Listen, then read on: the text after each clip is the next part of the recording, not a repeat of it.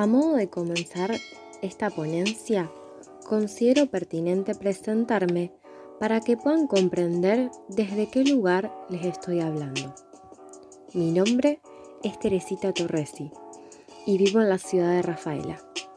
Soy estudiante de tercer año de la licenciatura en Trabajo Social en la Universidad Nacional de Rosario. Me encontré transitando gran parte de la pandemia en la ciudad de Rosario.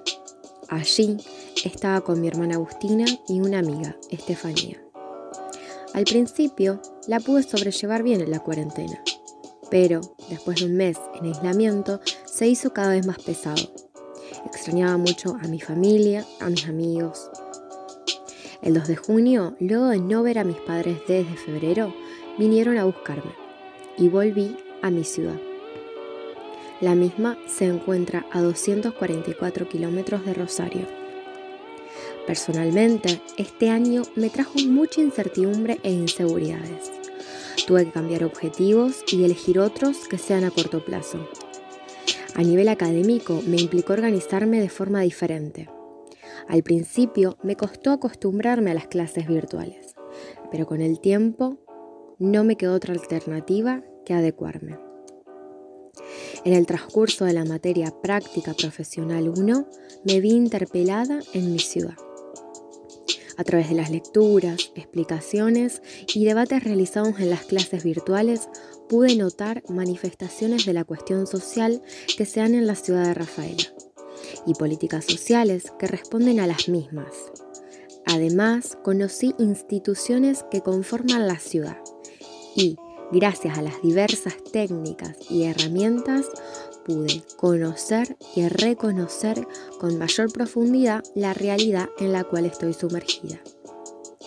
Las técnicas e instrumentos que utilicé para acercarme a esta realidad fueron un diario de campo, el cual me sirvió como sostén para la confección de una crónica, donde durante cinco días expuse qué hacía cómo me estaba atravesando la pandemia, mi situación familiar y todos los aspectos que consideraba que podían llegar a afectarme. También, con una compañera, realizamos un mapeo colectivo para poder conocer las instituciones que nos rodean. A partir de allí, seleccionamos tres para conocerlas a fondo y realizamos una entrevista a una trabajadora social, la cual es directora del Centro Especial La Huella esta técnica me permitió adentrarme en la institución, saber cómo está conformado. Estas técnicas e instrumentos conforman la dimensión instrumental. Como explica la autora Yolanda Guerra, son las propiedades, capacidades históricamente construidas y reconstruidas por la profesión, como una condición sociohistórica del servicio social. La misma estará atravesada por nuestros posicionamientos éticos, políticos, teóricos, epistemológicos e ideológicos, en donde nuestras intervenciones no serán neutrales, sino que estaremos interpelados política y éticamente en nuestro quehacer profesional. Por otro lado, coincido con Ávila en relación a que es de suma importancia poder dominar la dimensión instrumental ya que las técnicas e instrumentos serán los que ensamblen todo nuestro cuerpo teórico-metodológico.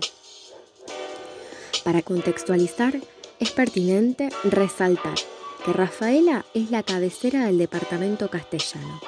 Está conformada por más de 100.000 habitantes, por 42 barrios y un microcentro. Y aquí, en este territorio, se dan manifestaciones de la cuestión social. En primer lugar, quiero destacar que la noción de territorio es importante comprenderla porque allí es donde se desenvuelven las relaciones sociales, como menciona Ana Arias. Y, por otro lado, donde se dan tales manifestaciones. Quien hace alusión a manifestaciones de la cuestión social es Margarita Rosa Pagasa.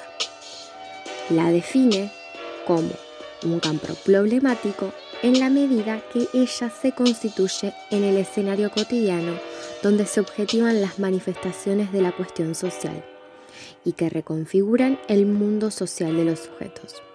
Es decir, que la intervención profesional es un proceso que se constituye a partir de las manifestaciones de la cuestión social.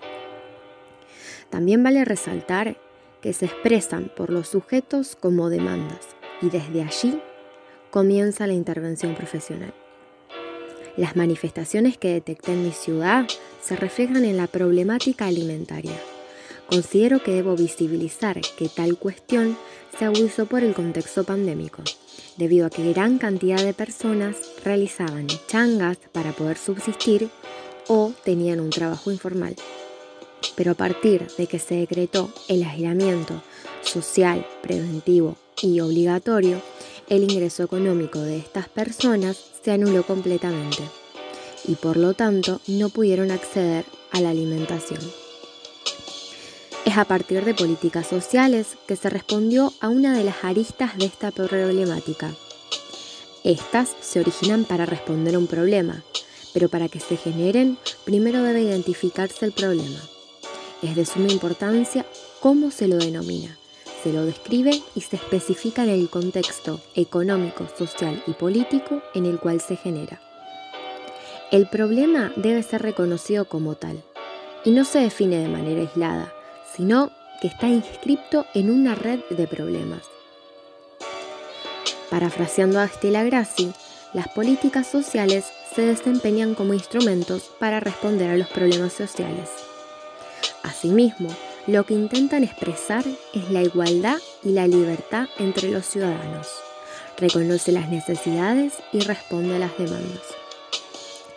A modo de ejemplificar, dentro del Plan Nacional Integral Argentina contra el Hambre, se lanzó la tarjeta alimentar, la cual llegó a más de 3.000 familias rafaelinas la misma destinada a aquellos, aquellas que tengan hijos o hijas menores de 6 años, embarazadas a partir del tercer mes de gestación y personas con pensión por discapacidad.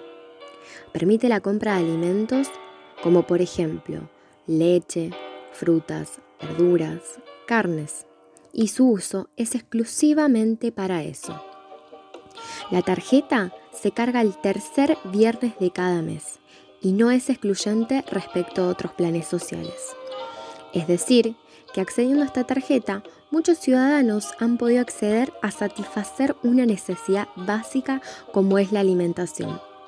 Se ha brindado una respuesta por parte del Estado, reconociendo el problema, atendiendo esta demanda de los sectores que padecen esta situación crítica.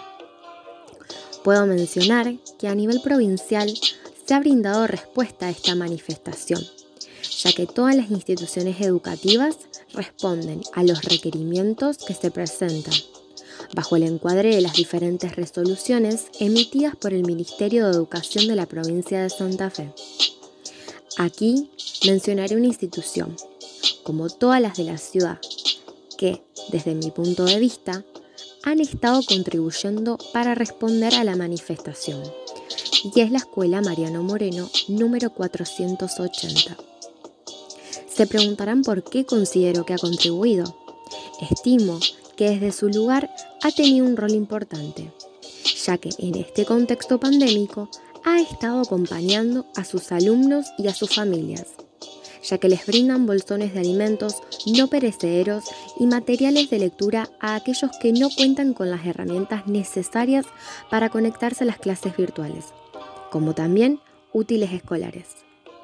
Esta escuela ha intentado contener a las familias de los alumnos que concurren y darles una mano en su situación problemática.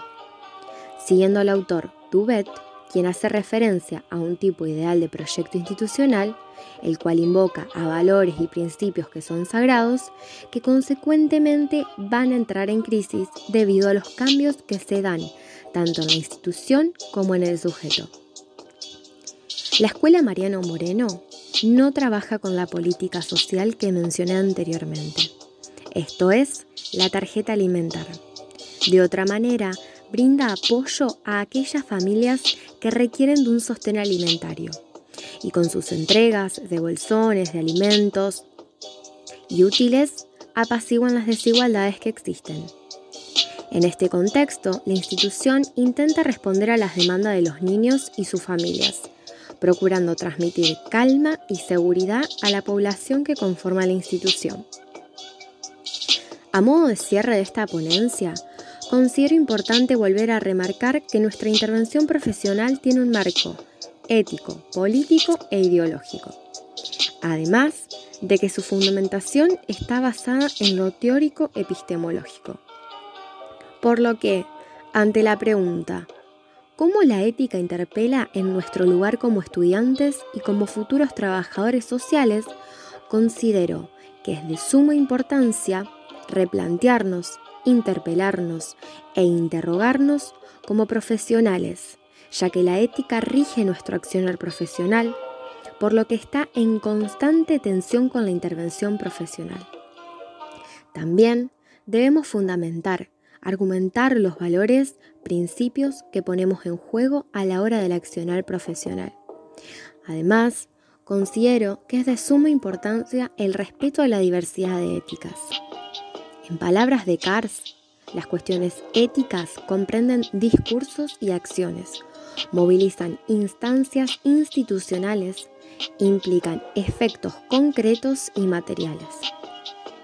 Como estudiante de la carrera de trabajo social y como ciudadana de la ciudad de Rafaela, considero que en aquellas situaciones en las que se interviene existe cierta disputa entre conflicto de intereses.